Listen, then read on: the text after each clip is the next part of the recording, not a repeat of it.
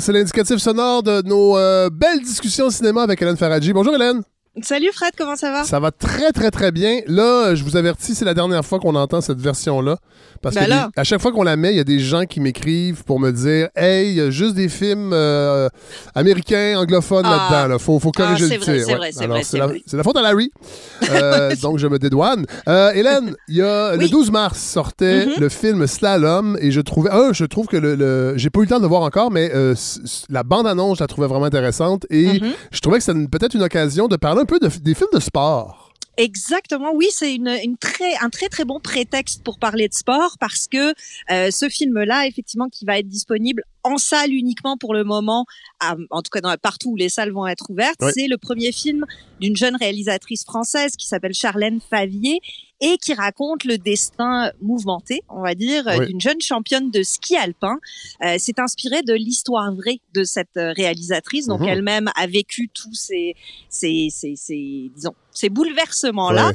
Mais il y a plein d'autres trucs dans l'actualité qui nous ont mis un peu sur la piste des films de sport parce que ben, on en a entendu parler, hein, cette poursuite de cinq anciennes nageuses artistiques contre Natation Artistique Canada et puis l'annonce aussi de la prochaine série réalisée par Catherine Terrien qui va s'appeler Virage et dans laquelle Charlotte Aubin va incarner Marianne Saint-Gelais, mais avec une, un twist qui est qu'elle va l'incarner dans son après-carrière. Oui. Comment est-ce qu'on on, on se transforme de championne olympique à bah, civile, Ouais. bête civile? Ouais, ouais. Et souvent, on le sait, il y a des. euh, on peut même parler de choc post-traumatique, parfois, euh, de sortir de cet univers, de ce cocon un peu Mhm. aussi. Ah, c'est euh, sûr. Voilà.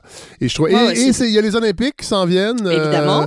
bon, évidemment, on n'est pas Radio-Canada, on n'est pas obligé de se péter bretelles euh, à se dire qu'on a très, très hâte parce qu'on est diffuseur officiel, parce que je sens pas la fièvre olympique, sincèrement, dans, dans la euh, population avec, le, avec la, la COVID et. euh, c'est ça. Cette année, ouais, Ouais. c'est c'est une drôle d'année pour tenir des rassemblements puis des célébrations, mais Oui. bon, peut-être que ça va faire du bien au moral quand même de certains. Peut-être. En tout cas, reste que si, en attendant, si vous n'avez pas envie de regarder du sport à la télé, vous pouvez toujours regarder des films Voilà. de sport. Voilà. Puis c'est c'est plus intéressant qu'on qu'on a qu'on en a l'impression. Oui. Alors d'abord, faut qu'on balise un peu. Un film de sport, c'est quand même très très large. Oui. Nous, on s'est dit, bah, on va pas parler de films de sport en général, on va pas parler de films de sport collectifs, Oui. parce que les films de hockey, de football, de baseball, ben, c'est d'autres dynamiques qui Oui, sont en jeu. On va pas parler non plus de films de boxe, parce que c'est un genre en soi, le film de boxe, qui emprunte, qui emprunte beaucoup à la tragédie grecque d'ailleurs, avec ces espèces de destins, euh, ascension, déchéance comme ça qui sont très marqués, mais on a envie de s'intéresser bah, aux films de course, Oui. Euh, films de course de ski, de Oui. vélo et bien sûr les films de course automobile Oui. qui restent euh, le, le, le, les- le sport le plus représenté dans ce genre-là de films de course. Et il y a plusieurs constatations à faire quand on, on commence à s'intéresser aux films de course. D'abord que c'est un monde d'hommes. Ça veut pas dire qu'il n'y a pas de films qui sont faits sur des sportives. On vient de le dire, euh, Slalom fait partie justement de ces films qui s'intéressent au destin de jeunes femmes sportives. On a eu ici au Québec aussi La Petite Reine vrai. d'Alexis Durambro avec Laurence Leboeuf qui incarnait une sportive inspirée de Geneviève Ouais. Janson. On n'a jamais voulu dire que c'était elle, mais bon, clairement c'était elle. Ouais, ouais. Euh, en France, il y a eu Naissance des pieuvres de Céline Sciamma sur le monde de la natation synchronisée. Euh, il y a eu le formidable Aitonia euh, sur la compétition entre Tonya Harding et Ah Nancy oui. Kerrigan, qui était très très réussi, un faux documentaire euh, vraiment vraiment sympathique. Euh, ceci dit, on est obligé de constater que quand les femmes sont au cœur des films de sport, ben, on s'intéresse pas nécessairement au sport. Ah. Puis avant de creuser ça, je vous propose qu'on écoute pour se mettre dans l'ambiance un extrait de la bande-annonce de ce fameux film Slalom. Lise Lopez, 15 ans, 1m60. Va falloir que tu t'accroches. Personne va te faire de cadeaux ici. À partir de demain, c'est 10 heures de sport par semaine. En plus des cours et des entraînements le week-end. Tu donnes tout là? Non, je regarde un peu. Je t'ai laissé 20 messages au moins cette semaine. Je rentre, je suis crevée, je m'écroule. Vois le mec derrière toi, c'est le coach de l'équipe de France. Et il pense que t'as rien à foutre ici. Il est toujours comme ça, Fred. Avec lui, c'est plus il te casse, plus tu l'écoutes, et plus tu l'écoutes, meilleur tu deviens. Je veux savoir ce que t'as dans le ventre là, hein? Oh. Oui, alors effectivement, ce film-là, il est très particulier parce que c'est peut-être un de ceux dans lequel on s'intéresse le plus au sport Ouais. quand il est avec une héroïne, avec une sportive. Euh, on est vraiment sur la piste avec elle. Les scènes de compétition de ski sont extrêmement prenantes, sont saisissantes. Elle, elle est jouée par Noé Habitat. L'homme qu'on entendait qui est son entraîneur, c'est Jérémy Régnier.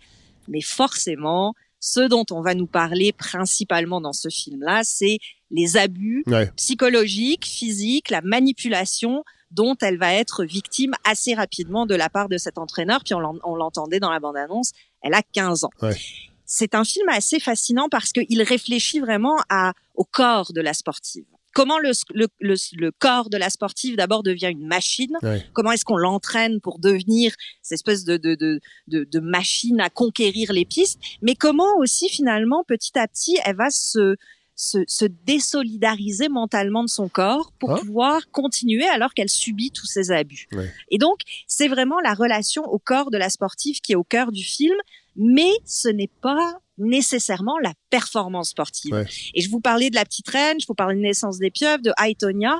À chaque fois qu'on a une sportive qui est mi- mise de l'avant dans un film comme ça de course, ben c'est souvent aux à côté qu'on Ouais. s'intéresse. Donc oui, les abus, le dopage évidemment dans le cas de la petite reine, euh, les histoires d'amour, les histoires de jalousie. C'est un peu comme si à chaque fois que même quand on veut inclure les femmes dans le film de sport, ben on les exclut quand même Ouais. parce qu'on on, on- reste sur les à côté. On on n'est Ouais. jamais véritablement dans la performance, le sport, euh, la compétition.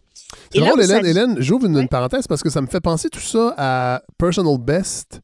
On en avait on en parlé. avait parlé, euh, qui, qui, qui, quand même, parlait plus peut-être de sport que ce qu'on peut voir habituellement dans des films où les athlètes Mhm. sont des femmes. Mais qui quand même avait Ouais. besoin du prétexte de vrai. l'à côté. C'est vrai, c'est Hein, vrai. euh, slalom, c'est la même chose. On est, on y est presque, Ouais. mais on sent comme, ben, évidemment, c'est arrivé à la réalisatrice. Je comprends qu'elle ait besoin d'en parler, Oui, oui. mais on, on dirait que quand c'est centré sur une femme, il faut toujours qu'il y ait cet aspect plus humain Ouais. ou cette, cette exploration des à côté, comme si la femme sportive suffisait pas à elle-même à Ouais. tenir entièrement un film. Et d'ailleurs, ça m'a conduit à quelques recherches parce que je me suis dit, euh, on, on veut parler de course automobile, mais des femmes dans le monde de la course automobile, euh, il Ouais. y en a, il y en a pas. Il y en a- Euh, en a pas. Il y en Et a- alors, c'est là- Il y en a parfois, mais c'est bien rare. Il y a eu Dani- Danica Patrick, entre autres, il y a quelques années en NASCAR, mais oui, effectivement, ça. on il y est a pas- eu du est pas. NASCAR, Ouais. il y a eu du rallye. Et ce qui est intéressant, c'est que dans l'histoire, il y a quand même eu deux femmes qui ont couru en Formule 1. C'est deux Italiennes. Il y en a une en 58 et une en 75. La Ah première s'appelle Maria Teresa de Filippis. L'autre, euh, euh, Ella Lombardi, donc euh, Ouais. 58-75. Et je me suis dit, mais c'est quand même incroyable. D'abord, deux femmes qui ont réussi à se faire une place dans ce monde Ouais. incroyable qui est celui de la Formule 1. Et il n'y a pas de biopic sur elle? Ouais, J'avoue, effectivement, ça serait à faire. Pourquoi? Ouais. Mais pourquoi? Ouais. Je veux dire, ça, il me semble que c'est des personnages extrêmement forts, mais encore une fois, j'ai l'impression qu'on est pris avec ce ouais, mais si c'est juste le sport et la femme, mais Pas il manquera peut-être Ouais, quelque chose. ouais. Et donc, on peut se demander, tu sais, est-ce que le film de course, c'est pas au final le bastion d'une perspective qui serait quand même assez sexiste, Ouais. assez patriarcale. Bon, poser la question, c'est un peu y répondre, et c'est surtout confirmé par tous les films de course qui ont pu exister Ouais. au cours de l'histoire du cinéma. Euh, Il y en a eu plusieurs, hein, des grands, grands films de course, et effectivement, à chaque fois qu'on les regarde, on se dit, euh, le- le- les femmes qui sont incluses dans ces récits-là, bah, euh, c'est c'est pas charmant. Hein, c'est pas une représentation vraiment euh, extraordinaire. Ouais. Alors c'est vrai, elles ont souvent un métier. Euh, je vous donne l'exemple de euh, Rush, qui est ce film sur l'affrontement entre Niki Loda et James Hunt, où on va retrouver plusieurs femmes, dont Olivia Wilde, qui joue une top modèle. Ah, mon Dieu. Voilà. Euh, ou sinon, bien sûr, le grand classique Days of Thunder avec Ah, notre ouais. ami Tom Cruise, où qui retrouve-t-on euh, comme femme? Ben, La très très belle Nicole Kidman dans un rôle de doctoresse. Hein, et, et elle est crédible en doctoresse comme moi en astrophysicienne. C'est- C'est magnifique. Alors, c'est intéressant parce que le film de course automobile, ce qui réserve en général comme rôle aux femmes, c'est celui de l'épouse Ouais. euh, pleine d'abnégation, qui va aider son homme à devenir le champion de la piste, des flirts Ouais. euh, qui viennent le déranger un peu dans sa concentration, ou alors carrément des intrigantes. Donc Ouais. elles vont avoir des, des liaisons, des adultères. En gros, les femmes dans le film de course automobile, elles sont là pour encourager, soigner ou déstabilisée, mais elle n'existe jamais véritablement pour elle. Et il me semble qu'il y aurait un film à faire là-dessus. Ouais. Voilà, parenthèse refermée là-dessus. Ouais. Euh, Ceci dit, une fois qu'on a admis que c'est un univers de, de monsieur, reste que ça reste un, un sous-genre extrêmement intéressant parce que il permet d'explorer ben, la psyché masculine. Hein. Euh, je pense que le sport, ou en particulier la course, Ouais. ça exacerbe des traits qui sont vraiment intéressants à voir creuser dans ces films-là. Et le premier de ces traits-là, ben, c'est la rivalité. Qui dit course dit forcément adversaire. Ouais. Et le, le, le cinéma adore les histoires de rivalité. Quand on a deux sportifs, deux coureurs, euh, c'est du pain béni, évidemment, pour le cinéma, mais pas seulement d'ailleurs pour la fiction, pour le documentaire aussi, parce qu'il y avait eu ce fameux documentaire d'Azif Kapadia sur euh, Ayrton Senna. Et ce qu'on voyait surtout, c'était sa rivalité avec Alain Prost. ouais. Hein. Euh, dans Rush, dont on parlait, Et c'était particulier, excuse-moi, euh, Hélène, c'était particulier dans le cas d'Ayrton Senna parce qu'ils étaient dans la même écurie. C'était pas deux écuries concurrentes, en tout cas pas, pas toute leur Oui. carrière, mais ils ont été ensemble et il y avait une féroce rivalité au sein même de la même équipe. Exactement. Et c'est comme si l'un se nourrissait de l'autre. Ouais. Hein. C'est vraiment ils ont ils avaient besoin l'un de l'autre pour euh, pour avoir cette émulation. Puis le film qui montre peut-être le mieux ça, c'est Rush. Ouais. Rush euh, qui a été réalisé par Ron Howard en 2003. Donc Niki Loda, James Hunt, euh, Niki Loda interprété par Daniel Brühl et James Hunt par Chris Hemsworth. Dan- Daniel Brühl, oui. mon Dieu, c'est quand même, euh, c'est un, euh, comment on appelle ça, un aptonyme euh, quand on le nom de famille, parce qu'on sait Niki, Niki Lauda a eu un, Ouais, oui, gra- c'est vrai. un grave Ah, j'ai- accident C'est de vrai course. pas fait le La moitié de son visage a été brûlé. euh, je, je le remarque moi aussi pour la première fois. Ouais. Ceci dit, il est allemand, donc ça marche un petit Non. peu moins bien. euh, Mais pour nous, ça marche. Ouais, voilà. Euh, on va écouter un petit extrait Oui. euh, de, de Rush, justement. C'est une passe d'armes spectaculaire entre ces deux grands pilotes. Fois, je t'aurai. Aucune chance. T'es qu'un fêtard, c'est pour ça que tout le monde t'aime. Je sais, je suis invivable. Tu n'es pas invivable. Tu es qui tu es à un moment crucial de ta vie. Pour être champion, il suffit pas d'être le plus rapide. Il faut vraiment y croire. J'attends ça depuis que je suis enfant. Je peux le battre, croyez-moi. Il est régulier, c'est un homme sûr. Et il mettra sa vie en jeu quand la victoire en dépendra. Un règlement de compte entre deux coureurs d'anthologie. On dit la traduction. Ça va vite, piou, piou, piou. Euh, non, j'ai. Mais alors, avant, avant de préparer euh, ce, ce, cet épisode-là, vous m'en aviez parlé de Rush, puis j'avais été un peu rapide à dire, bon, j'ai pas aimé ça, j'ai pas aimé ça. Je l'ai revu Ouais. euh, pour préparer ça, puis finalement, euh, je l'aime un petit peu plus que je, que je pensais. Ben, c'est divertissant. Moi, je l'avais vu dans l'avion. extrêmement divertissant. Vraiment. Extrêmement. Puis, puis moi, j'ai connu quand j'étais très jeune, euh, j'aimais beaucoup la Formule 1. j'avais- C'était l'époque de. Gilles Villeneuve. Et euh, Niki Lauda courait encore. euh, James Hunt était plus là, mais euh, j'avais lu là-dessus. Je sais que c'est une rivalité. Et c'est comme les deux archétypes Voilà, euh, ultimes en course automobile. Et c'est pour ça que c'est intéressant ce film-là parce que vraiment il va explorer deux types d'hommes qui semblent être euh, assez répandus dans l'univers sportif. Ben, D'abord, ça refait de la piste euh, de course une espèce d'arène, hein, comme quand les gladiateurs descendaient euh, s'y affronter. Et il y a même une scène hallucinante au ralenti sous la pluie. Ils sont tous les deux sur la piste de départ Ouais. dans leur voiture et ils se saluent comme ça d'un geste de la main au ralenti. On a Ouais. vraiment l'impression de deux hommes qui vont euh, s'affronter quasi à main nue alors qu'ils sont en voiture. Mais surtout, ça permet de, de, de faire deux constatations. D'abord que ben, un athlète, ça n'existe pas sans adversaire. Euh, plus souvent qu'autrement, cet adversaire est en plus un être diamétralement opposé Oui. en termes de caractère. Alors, vous l'avez dit, Hunt, c'était le playboy. Euh, le, le je m'en foutiste, rockstar, les cheveux longs, euh, très cool. Alors que Niki Loda, c'est le contraire, c'est une teigne. Euh, il est dans le business, il est limite asocial. Oui. Euh, et ça m'a fait penser à un autre film de sport qui est Björk versus McEnroe. Ah, ben oui. sur les sur les deux euh, euh, tennismen qui se sont affrontés durant des années et c'est la même chose, c'est les mêmes archétypes. Oui, Donc, d'un côté- allez-y, allez-y, excusez-moi. Bah d'un côté le foufou rockstar, de l'autre le sérieux besogneux. Oui, voilà. Il y en a un que c'est facile, c'est un, un talent naturel, alors que l'autre, c'est le, le, le, le- le- le calculateur, celui qui doit Voilà. travailler plus fort que les autres pour atteindre les mêmes résultats. Puis ça, ben, ça nous touche, ça, ça vient nous toucher parce qu'on on l'a vécu à l'école, on l'a vécu dans nos vies à un Évidemment. moment donné. Et mais surtout ce dont on se rend compte, c'est que c'est le principe des vases communicants. Ils peuvent pas exister l'un Ouais. sans l'autre. Ouais. Ils existent l'un par l'autre et l'un pour l'autre. Et en fait, ce que ce dont parle ce film-là en particulier et presque tous les films de course, c'est la notion de l'émulation, de comment on a besoin l'un de l'autre Ouais. pour se dépasser.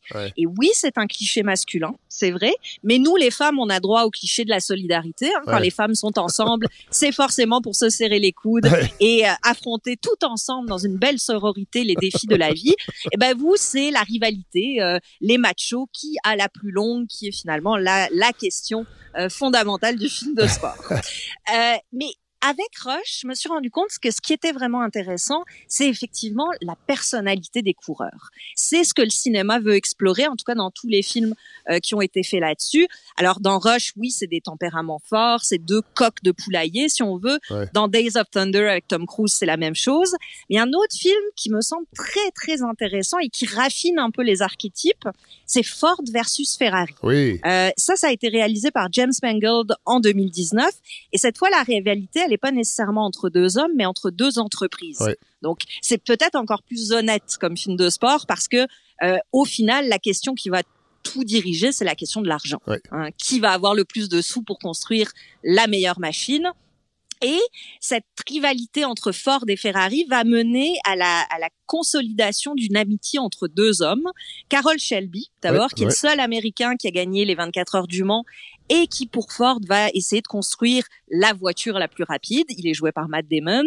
Et de l'autre côté, c'est Ken Miles, qui va être le pilote de cette voiture, euh, qui est peu aimé de, de, de- des gens, en tout cas de ses patrons, parce que c'est une tête forte, une tête brûlée. Et lui, c'est évidemment Christian Bale qui l'interprète. On écoute un petit extrait. Le Mans, c'est de la survie. Il vous faut une voiture qui soit meilleure que tout ce qu'Enzo Ferrari ait jamais construit.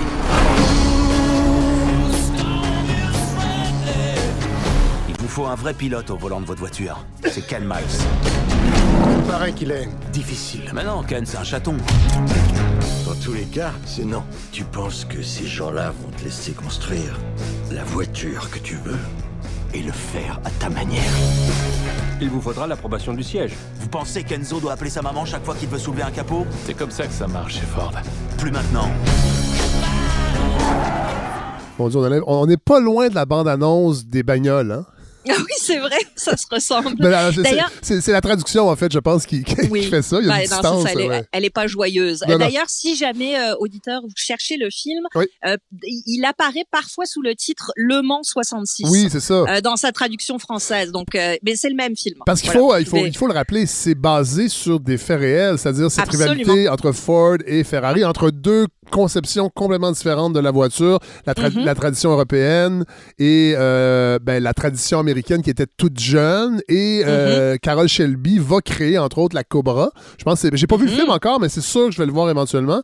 Qui est devenue une voiture, bon. qui est devenue une voiture mythique. euh, et lui aussi, Shelby a travaillé avec Mustang, entre autres. Il a fait des éditions qui sont devenues des, des- des items de collection Mm. incroyables. là. mais oui, j'ai vraiment envie de voir ce film-là, étonnamment. Mais je vous le conseille vraiment parce que c'est un film qui, au-delà de l'histoire qu'il raconte, euh, va vraiment permettre de, de réfléchir plusieurs trucs. D'abord, bon, clairement, faire joujou dans une voiture, ça vient chercher une corde sensible chez les hommes. Oui. Euh, et vous aimez ça, trifouiller dans le ventre des bêtes. Hein, euh, tout Oui. le film, tout le film est, est axé là-dessus. Mais euh, est-ce qu'on peut voir aussi euh, se, se dessiner, c'est cette idée que l'amitié entre hommes, ben, elle est peut-être jamais aussi puissante, jamais aussi intense que quand elle se noue autour de l'idée de danger, Ouais. de la mort. Parce que c'est ça qui réunit au fond ces deux hommes. Comment aller le plus vite possible et comment accepter de flirter avec la mort. Ouais. Euh, et, et ça, ça rend leur dynamique extrêmement euh, complexe, contradictoire, ambivalente, parce que ben, ils ont aussi des vies à côté, mais dans leur amitié, ce qui va, ce qui va vraiment euh, émerger, c'est ça. Et quand je disais que ça raffine les archétypes, c'est que oui, Rush, on avait la rockstar et le besogneux, mais là, c'est un petit peu plus complexe que ça, c'est-à-dire qu'on a le bricoleur. Ouais. qui est vraiment euh, ce personnage de Carol Shelby qui aime trifouiller les voitures, qui, a- qui, est- qui lui aussi devient presque coupé du monde tellement il est Ouais. euh, obnubilé par l'idée de construire cette voiture-là. Ouais. Et de l'autre, ce coureur, Ken Miles, qui est vraiment une, pers- une personnalité particulière. Il est arrogant, il est renfermé, il est brave, mais surtout il est constamment en situation de défi. Ouais. Euh, défi par rapport à l'autorité, ses patrons, les voitures, la mort. Et ça me faisait penser à James Dean. Ah, James, ah ben ouais. oui, ben oui. Et James Dean qui en plus est mort de cette façon-là. Qui avait, qui avait cette, euh, cette, cette fixation de la vitesse et, de- Voilà. et cet amour des voitures, ben oui. Exactement, et qui a défié la mort, jeune, beau, adulé, et qui Ouais. va quand même conduire sa Porsche à plus de 200 km heure euh, pour mal finir, Ouais. évidemment. Mais là, on, a, on, a, on, on voit bien ces deux archétypes qui se dessinent, le bricoleur d'un côté, le rebelle de l'autre. Et, et ça aussi, c'est des tropes qui vont être très, très forts dans toute, toute l'histoire du cinéma, et vous pouvez même les utiliser au-delà du film de sport. Ouais. Euh, dès qu'on a deux hommes ensemble, ben, très souvent, on se retrouve avec ces deux archétypes-là. Ouais. Et euh, je trouve que dans le film de, de, de, de course automobile, c'est vraiment l'endroit où on voit ça émerger de la façon la plus, euh, la plus marquée. Mais, mais dites-moi, Hélène, euh, avant d'aller plus loin, dans le cas de Roche et de euh, Le Mans 66, sur- Mm-hmm. sur le plan strictement cinématographique, Mhm. Euh, qu'est-ce qu'on peut dire un peu de ces deux films-là? Euh, moi, évidemment, je suis- un cinéphile très modéré. Euh, je trouvais que Rush était un bon divertissement. Bon, mais sur le plan cinématographique, parce que il y a- vous allez parler d'un autre film bientôt de, qui, Mhm. lui, je crois, sur le plan cinématographique, a vraiment posé des jalons sur la façon de filmer des voitures. Mais Le Mans, entre autres, est-ce que sur le plan cinématographique, c'est un bon film? C'est un excellent film. Bah, Vraiment, euh, c'est drôle parce que moi aussi je l'ai vu dans l'avion. je sais pas pourquoi on regarde des films de sport dans l'avion. Ce serait une autre chronique Oui. peut-être. Ah oui, qu'est-ce qu'on regarde en avion? Ah, Qu'est-ce oui. qu'on regarde en oui, avion? oui. Euh, Mais euh, bah, si on peut y retourner un jour dans les avions. Ouais, voilà. Mais ça c'est une autre, euh, une, une autre question. Mais oui, Le Mans 66 c'est très très bon parce que ça a vraiment cette idée de saga. Ouais. Euh, autant Rush, bon, on est dans le dans le cadre d'une Coupe du Monde qui va un peu déborder avant après, mais on sent que la rivalité entre les deux hommes c'est le noyau dur de ce que veut montrer Ron Howard. Ron Howard qui est un cinéaste hyper efficace, Ouais. ça marche toujours, effectivement très divertissant. James Mangold, c'est autre chose. Celui qui fait Le Mans 66, on est davantage dans l'exploration des dynamiques qu'il y a entre ces deux hommes. Ouais. Et ça, ça va dans de la complexité que Rush ne se permet pas tout Ouais, à fait. Euh, même si ça essaye, euh, Le Mans, on sent que c'est véritablement. Moi, j'ai pleuré trois fois. Ah de- ouais. dans- ouais, ouais.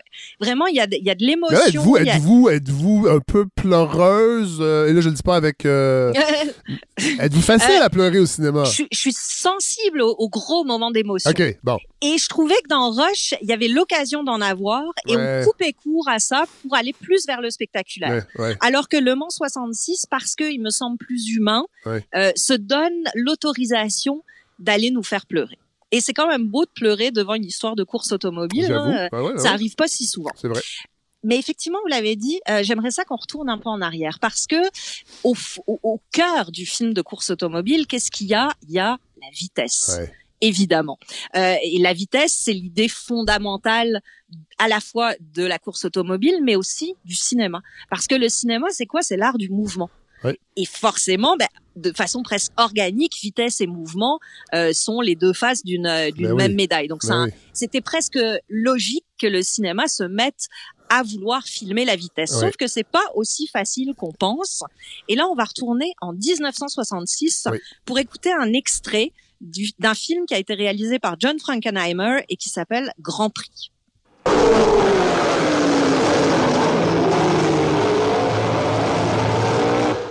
The danger? Well, of course. But you're missing a very important point. I think if any of us imagined, really imagined, what it would be like to go into a tree at 150 miles an hour, we would probably never get into the cars at all. None of us. So it has always seemed to me that to do something very dangerous requires a certain absence of imagination. Le son. Le Ouais. son, mon Dieu, au début. Écoutez, je, je- moi, je, moi je- je- les gens, euh, je le dis pas. Moi, je suis un fan de voitures, hein, de voitures de collection, entre autres. Je lis beaucoup là-dessus. J'adore lire sur le développement, le design, le bon. Euh, Ah! J'ai pas de voiture aujourd'hui. Je ne suis, je suis plus vraiment l'actualité des des automobiles, mais j'adore les voitures. Et ce film-là, et, et les plus vieux ont reconnu, quand même, j'espère, une voix Ben oui, le- mythique. le, le bel accent anglais de Yves Montand. Voilà. C'est Yves Montand qui joue effectivement un des quatre coureurs qu'on va suivre. Ouais, Euh, ouais. Le coureur s'appelle Jean-Pierre Sarti. Euh, lui, c'est celui qui a déjà été champion puis qui est un peu déprimé. Forcément, il est français, existentialisme, tout ce que vous voulez. Euh, il va, il va se battre contre l'Américain Pete Aaron qui a une très mauvaise réputation, qui va se battre contre ça et se faire engager par un nouveau patron joué par Toshiro Mifune. C'est quand même euh, toute une distribution dans ce film-là. Ouais, ouais, ouais. Quatrième coureur, c'est le Britannique Scott Stoddard qui est joué par Brian Bedford qui va avoir un terrible accident Oui.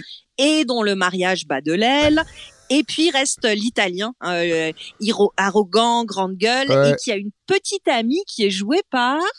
Par, Euh, par, euh, par, vous vous rappelez? Et attendez, c'est une- euh, euh, voyons, euh, Françoise Hardy.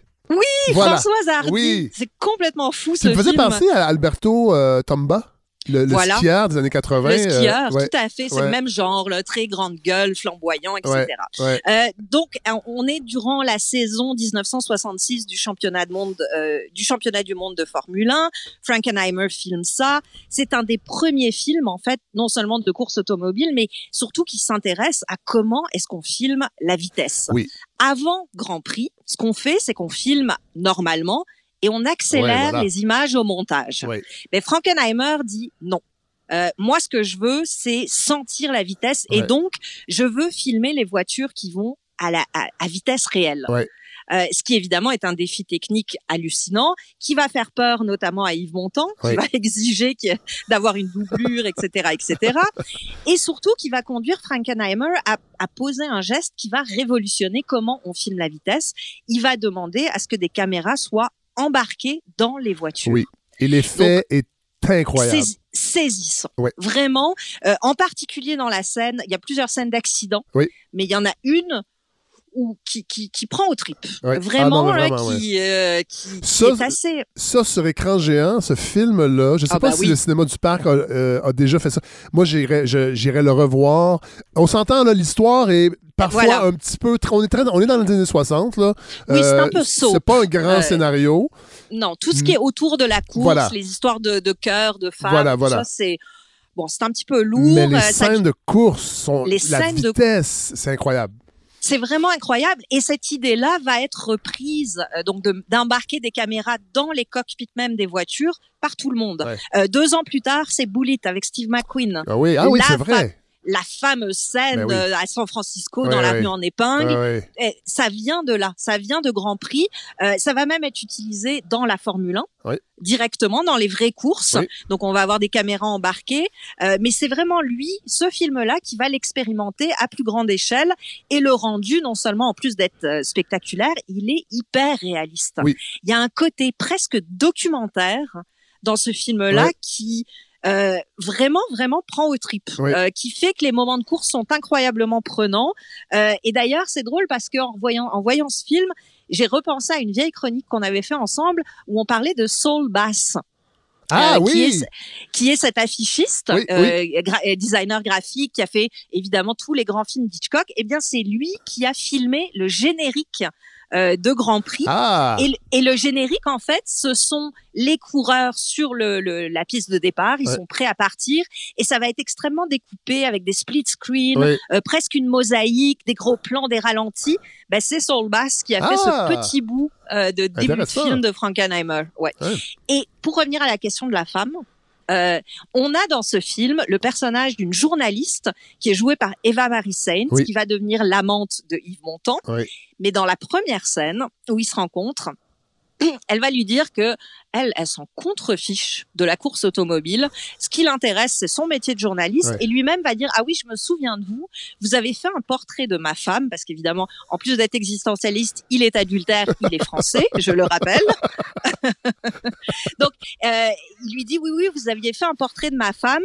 Et euh, le portrait, en fait, commençait avec des lignes qui disaient, bon, euh, cette femme extraordinaire, femme d'affaires, machin, pendant que son mari est en train de faire la course.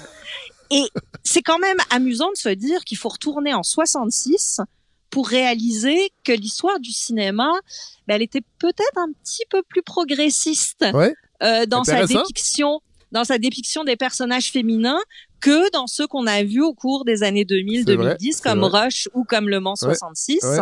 Et que là, effectivement, euh, on l'a dit, c'est pas un film parfait, il y a plein de défauts, mais dans la représentation qui est faite de cette femme-là, Ouais. Bah, on essaye au moins de montrer quelque chose d'un petit peu plus égalitaire, d'un petit peu plus euh, progressiste. Donc, oui, bon, et, et- et que- Hélène, si mon souvenir est bon aussi, le, personnage de Françoise Hardy est quand même. C'est pas une groupie, là. Non, c'est pas une groupie non plus. Elle, n'est pas très ça- présente, mais elle, elle- elle- elle- elle est- on, la sent, on, on- on la sent libre. Exactement. On la sent libre et je me dis que quitte à refaire des films sur les grandes rivalités ou sur la course, oui, gardons l'idée euh, d'une des scènes de course spectaculaires, oui, gardons l'idée de rivalité, mais pourquoi pas avec des personnages féminins qui seraient Ouais. euh, un petit peu plus consistants que ceux qu'on a eus pour euh, jusqu'à présent. Ouais.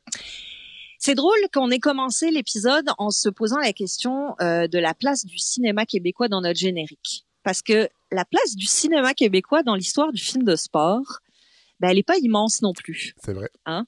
Elle est pas, euh, elle est pas très fouillée. Alors oui, effectivement, faire un film de sport, ça revient extrêmement cher. Donc ça fait un des, un des premiers freins à ce qu'on, à ce qu'on se soit illustré nous aussi là-dedans. Mais euh, on a, on en a quand même eu un l'an dernier qui s'appelle Nadia Butterfly Oui. qui a, réalisé, qui a été réalisé par Pascal Plante. C'est son deuxième film, euh, tourné avec la vraie médaillée olympique Karine Savard, qui est une nageuse, mais qui euh, est, est- un film qui s'intéresse à un moment très très particulier, qui est un moment de transition entre la dernière course qu'elle va faire aux Jeux Olympiques et le moment où elle arrête sa carrière.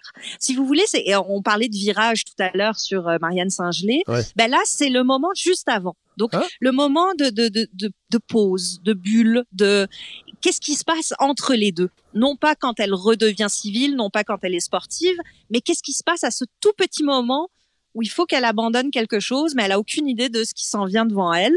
Donc oui, c'est un film de sport. Oui, on retrouve l'idée du corps machine parce que on, on va la voir se prendre des bains de glace après euh, après sa course. Ouais. On va la- on va voir ses épaules, sa façon de, de nager évidemment, mais on reste dans un film qui euh, est beaucoup plus introspectif, beaucoup plus intimiste, euh, réflexif et qui justement ne va pas tout à fait dans ses à côté que les autres films de sport qui s'intéressent à des femmes euh, font.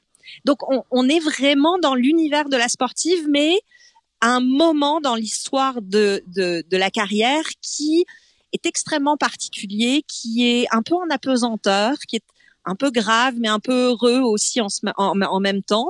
Donc, est-ce que c'est un film de sport à proprement parler? Est-ce qu'il peut rentrer dans notre grande catégorie de films de course? Oui et non, mais en tout cas, ça reste un des seuls qu'on a.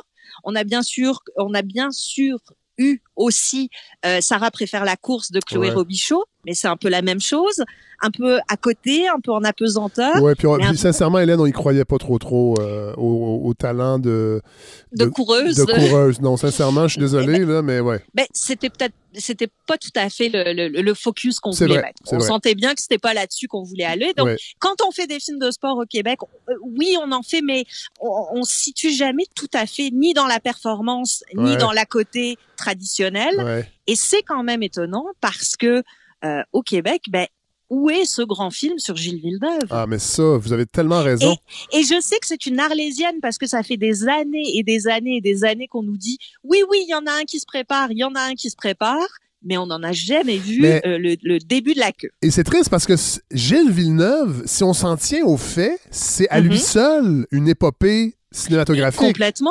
Mais, ça- complètement. mais je pense que ça coûterait, ça coûterait une fortune parce que c'est les années 70. Re- reconstituer les voitures, tout ça, euh, ça, C'est serait, sûr. ça serait vraiment très cher, je pense. Et c'est une figure qui ne doit pas disparaître, je pense, parce que ça a été un héros là, pour bien des gens. Moi, j'ai grandi avec Gilles Villeneuve, qui était, le- qui était le- comme le fils adoptif d'Enzo Ferrari.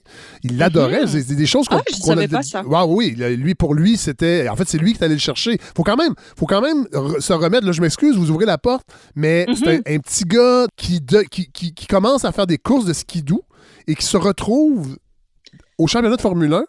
Ben là. Dans, dans une écurie aussi mythique que Ferrari, et Enzo Fer- Ferrari le, le- le voyait vraiment comme son fils adoptif. Voilà, c'est sûr qu'il y a un film Ben là-dedans. oui, mais semble. Ça me semble évident, mais comme je vous dis, je sais qu'en ce moment, il y en a un qui est en train de se Bon. préparer. Je ne sais pas si ça va aboutir un jour, mais je sais que ça fait des années qu'on en parle. Et il me semble que c'est vraiment la figure que notre cinéma devrait euh, explorer.